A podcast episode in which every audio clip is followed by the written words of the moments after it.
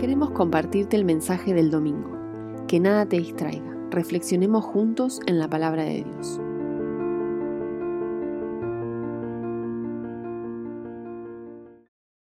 ¿Cómo están todos? Vamos, Chile. Bueno, eh, me encanta la, manera eh, en, cómo los argentinos son, tienen una particularidad de, vivir el fútbol. ¿No? no sé si los que son de extranjeros por ahí lo notan, tanto en mujeres como en varones. ¿Quién alguna vez ha tenido el privilegio de ir a la cancha? A la cancha. O que ve con la familia, los amigos el partido. Bien, ¿ustedes cómo miran el partido? ¿Sentado? Sí. ¿Cómo están mirando? Cuando van a la cancha, ¿cómo, cómo haces? ¿Están sentados así mirando? ¿Cómo haces?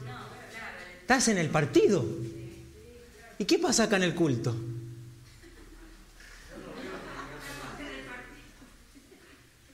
Ah, está mirando. Eh, ahora, la paloma, la paloma, la paloma se fue. No, estamos acá en el culto celebrando a Jesús. O sea, he venido por Jesús. Estamos acá por Jesús. Entonces tenemos que tener la actitud de adoración. ¿no? Nuestra vida tiene que expresar adoración. Entonces les animo. Obviamente no es que estamos diciéndole que todos estén aquí de rodillas y que lloren. No, no estamos diciendo eso. Pero hay una actitud de adorar, ¿no? de, conectarnos en comunidad en la adoración. Ahora, en este mes de julio hemos estado hablando sobre la oración de quién? La oración de Jesús. No sé si alguna vez, ¿a quién le gustan las películas de drama? A ver, las, las Yo soy de drama. No, esas, historias terribles. A mí me gusta. La celda número 7, ¿cómo se llama? ¿Han visto esa película? ¿Cómo? ¿El milagro de la celda? ¿El milagro de la celda 7? Bien, era el 7. Pero esas películas dramáticas, ese momento de, Rose y Jack en el Titanic cuando se hunde, los dos en el, es una pileta, ¿no? Pero ahí está Jack, Jack, Jack, ahí sin voz. Y imagínense esa escena dramática, terrible. Ahora pensemos, ¿qué pasaría? ¿Qué harían ustedes? ¿O qué pedirían ustedes si saben que les queda un día de vida? ¿Qué es lo que pedirían a la persona que más aman si saben que les queda un día de vida? ¿Qué es lo que le pedirían? Charlie. No te vuelvas a casar, dice. Charlie, oh. Mío. No te vuelvas a casar. Mira lo que dice Charlie. A ver. Cuida bien a nuestras hijas. Cuida bien a nuestras hijas. Bien. A ver. Aférrate a Dios para que te dé la fortaleza. A ver, ¿quién más?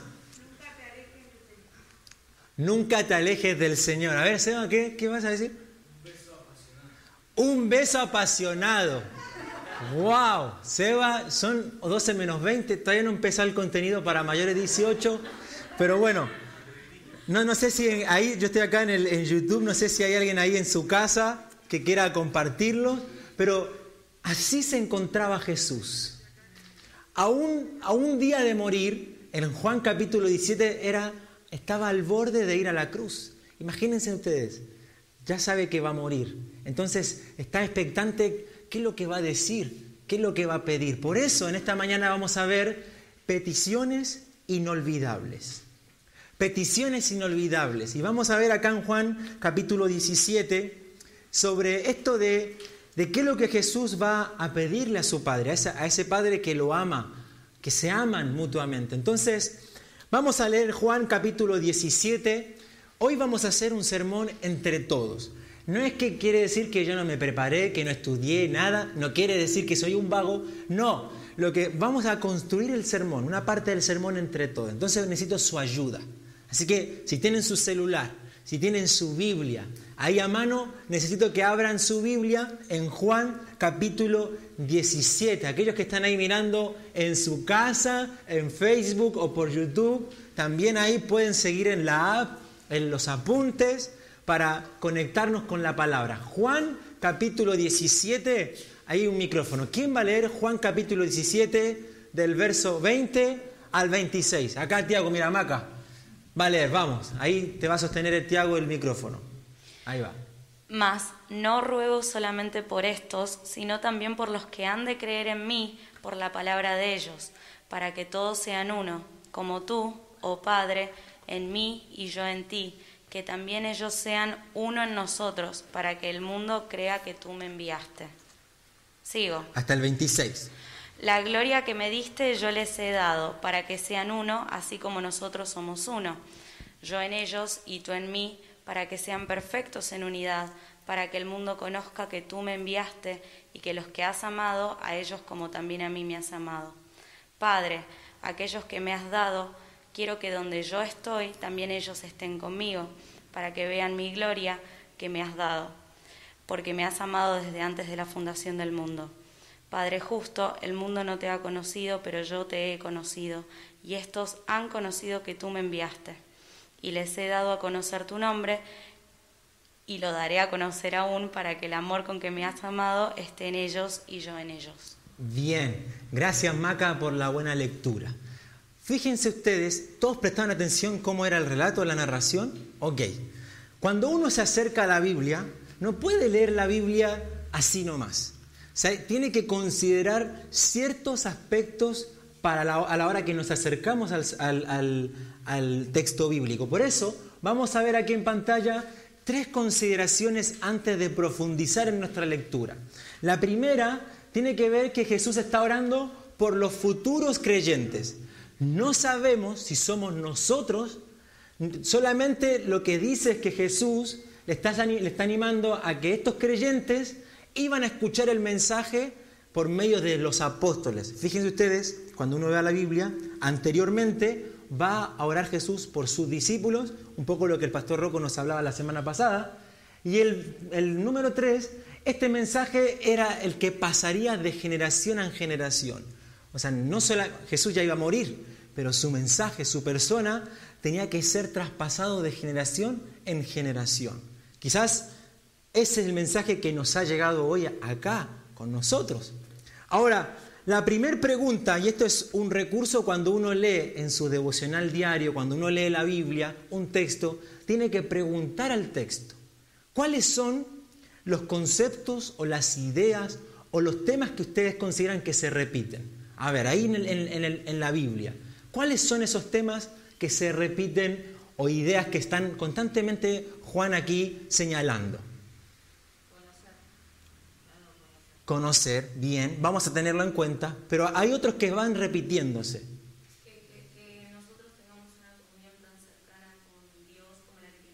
Bien, ahí, estás, ahí, ahí estamos. Fíjate cuántas veces Jesús va a repetir eso. ¿Cómo lo dice? A ver. Que ellos estén en mí como yo en ti. ¿Y ahí para qué, para qué es eso? Para que haya una. Bien. Exactamente. Fíjense ustedes la cantidad de veces, acá en el texto dice, para que sean qué? Uno, para que perfeccionen qué? La unidad. Y después dice, hay, hay cosas que dice de manera explícita, o sea, como que lo expresa, y otras cosas que están como escondiditas, ¿no? Porque ¿qué dice? Tú en mí, ¿cómo dice ahí?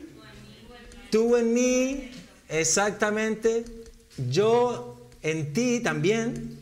Y después, ellos sean con nosotros, ¿no?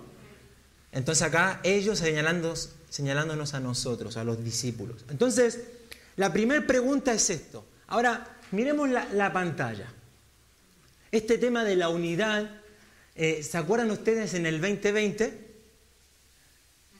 2020, plena pandemia en Argentina. ¿Qué vemos en la pantalla, en nuestros televisores, en las redes sociales? la oposición con el gobierno actual. ¿Quién es ahí el hombre de calvo ahí? Es la reta, ¿no? Y el, presidente, ¿no, Alberto? Los dos jefes de gobierno y el presidente. Ahora, veíamos eso en las pantallas, ¿recuerdan? Y algunos comentaban decían, esta es la unidad del país, este es el camino hacia la Argentina que queremos. Pero ¿qué pasó? Un par de semanas más, cada uno tenía una posición política, sus decisiones, sus asuntos, y todo esto se volvió en un pleito, en un desacuerdo.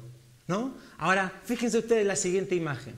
Hace unas semanas atrás, todos levantando la copa, Argentina campeón de América, y parece que todos salíamos a la calle, abrazábamos, a él de Boca, abrazábamos al que era de River, el de River abrazaba al de Boca, estaban todos, todos argentinos, todos por igual. Pero ¿qué pasó? La otra semana, la Copa Libertadores, Boca pierde. ¿Qué pasó?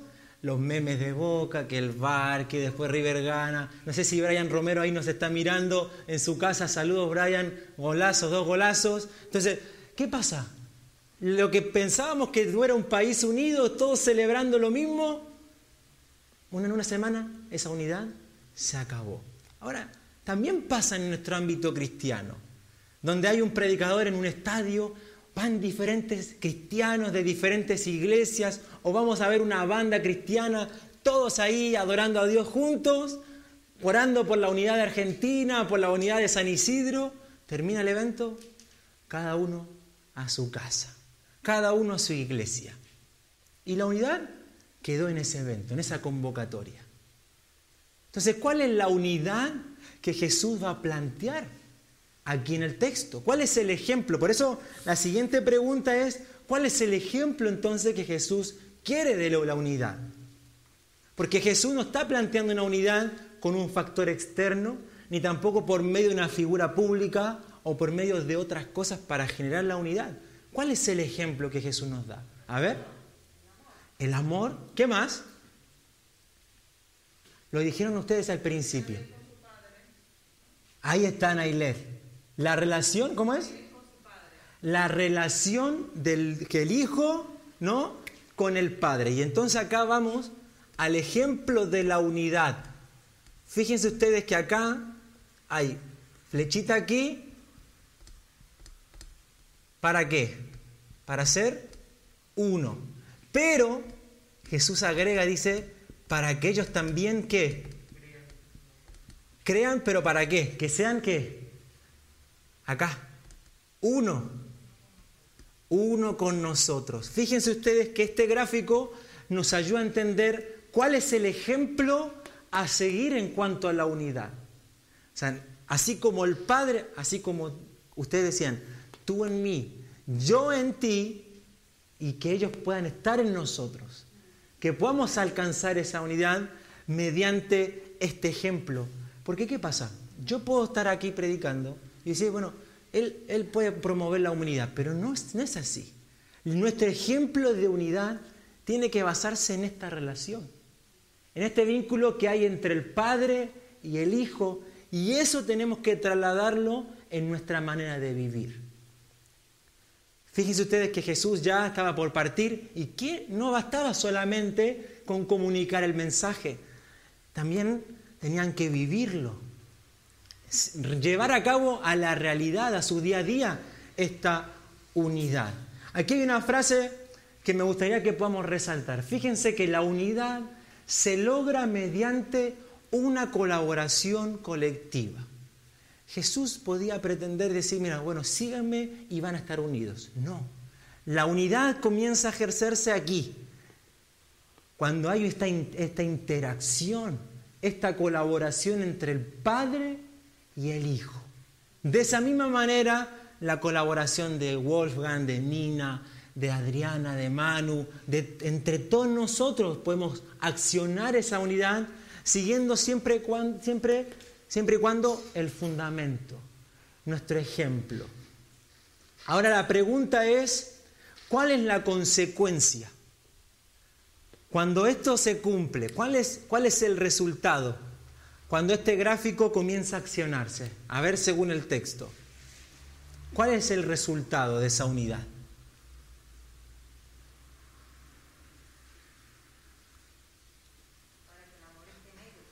Sí, eso también es parte de esa unidad, pero ¿para qué? ¿Cuál es el resultado? ¿Para qué Jesús quiere que estemos unidos con el Padre, con el Hijo y entre nosotros? ¿Por qué? Para que el mundo conozca que tú me enviaste. ¿Qué versículo es ese, Nailet? 23. Fíjense también el 21, para que el mundo crea que tú me has enviado. Y anteriormente dice, para que todos sean uno. Fíjense entonces, la progresión del, del relato está diciendo que si ustedes logran aplicar esto en su vida, la consecuencia va a ser que el mundo va a creer que Jesús fue enviado al mundo, que vino, que existió Jesús aquí en la tierra.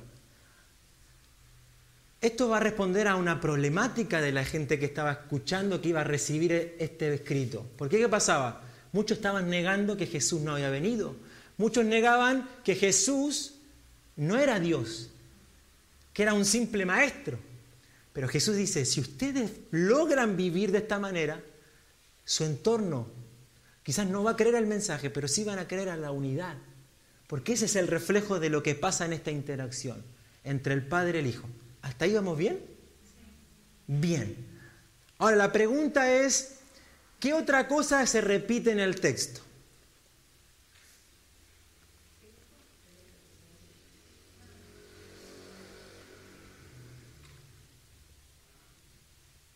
¿Qué es lo que otra cosa que se está repitiendo? ¿Qué es otro aspecto que se repite?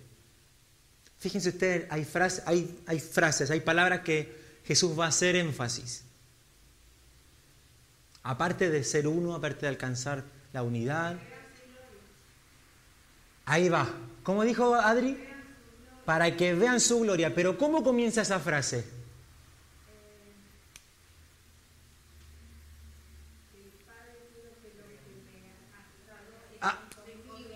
Me has dado, fíjense ustedes acá, has dado, ¿qué versículo es ese, Adri?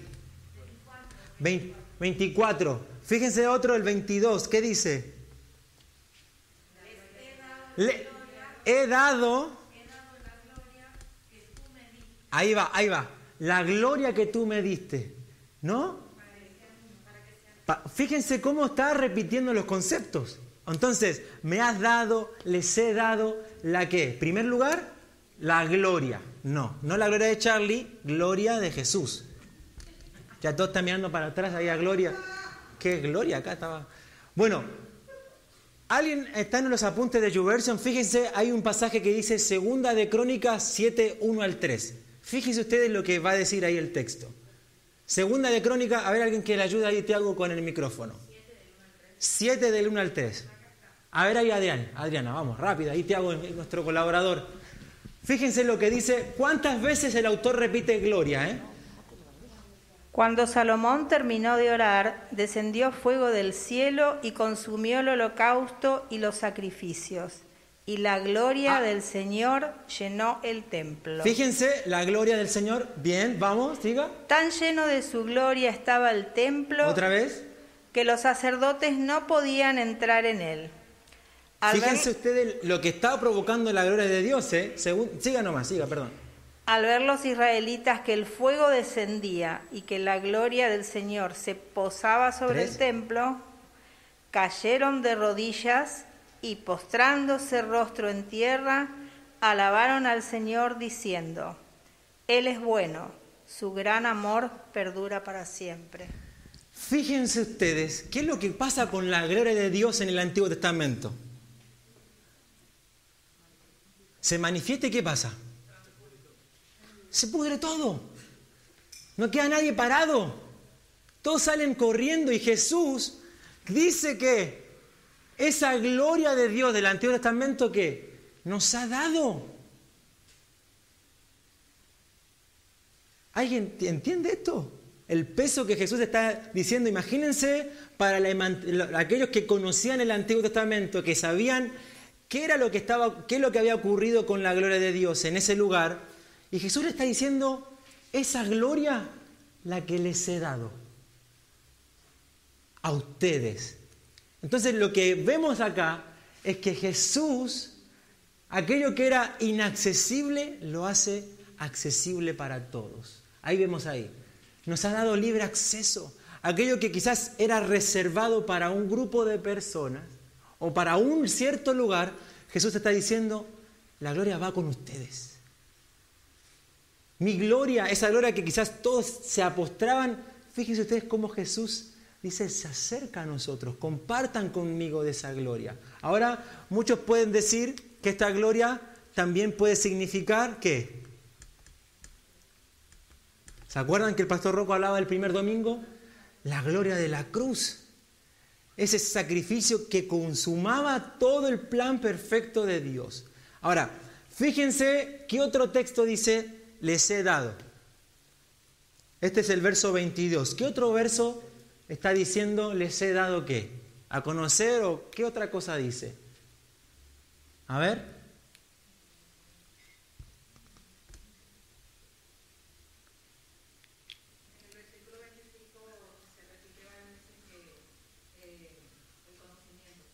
Bien. Bien, y antes dice el 24, fíjense, dice casi lo mismo. Me has dado que, a los que me has dado, el verso 24.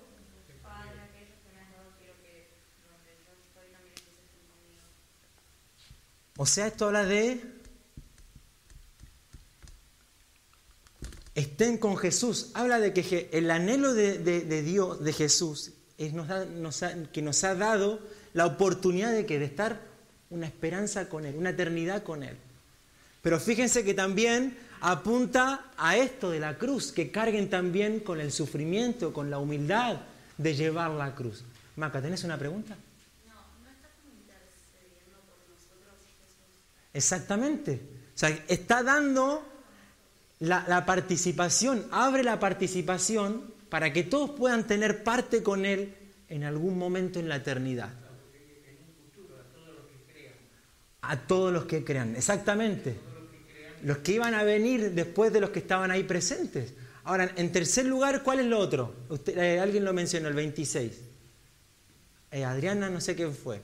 ¿Que les ha dado a conocer quién?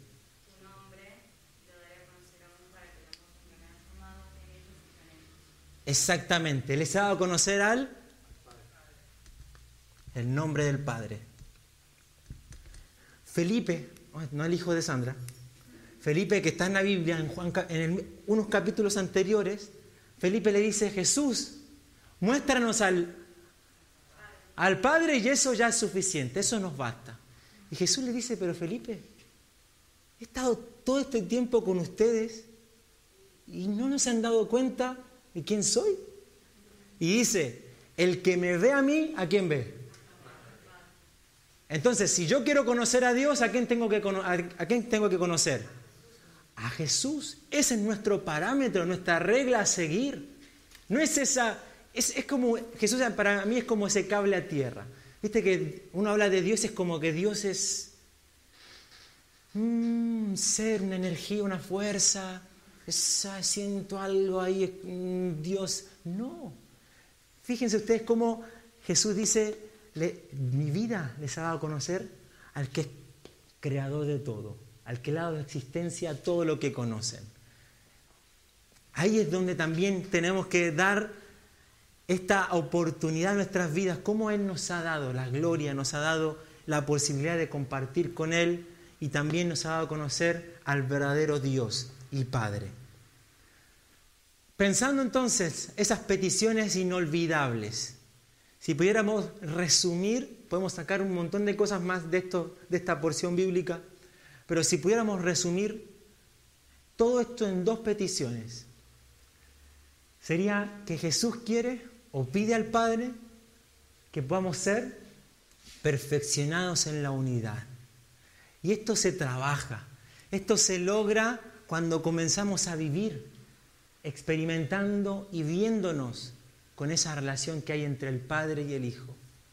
Y en segundo lugar, valorar lo que nos ha dado. Fíjense, nos ha dado la gloria, nos ha hecho, nos ha dado la oportunidad de acceder a Dios, de acercarnos a Dios y también de tener esta comunión, como decía Maca, de estar con Él, de participar con Él, no solo también en la victoria de la eternidad, sino también en el sufrir, en el padecer también y también esto del Padre, nos ha dado a conocer el Padre.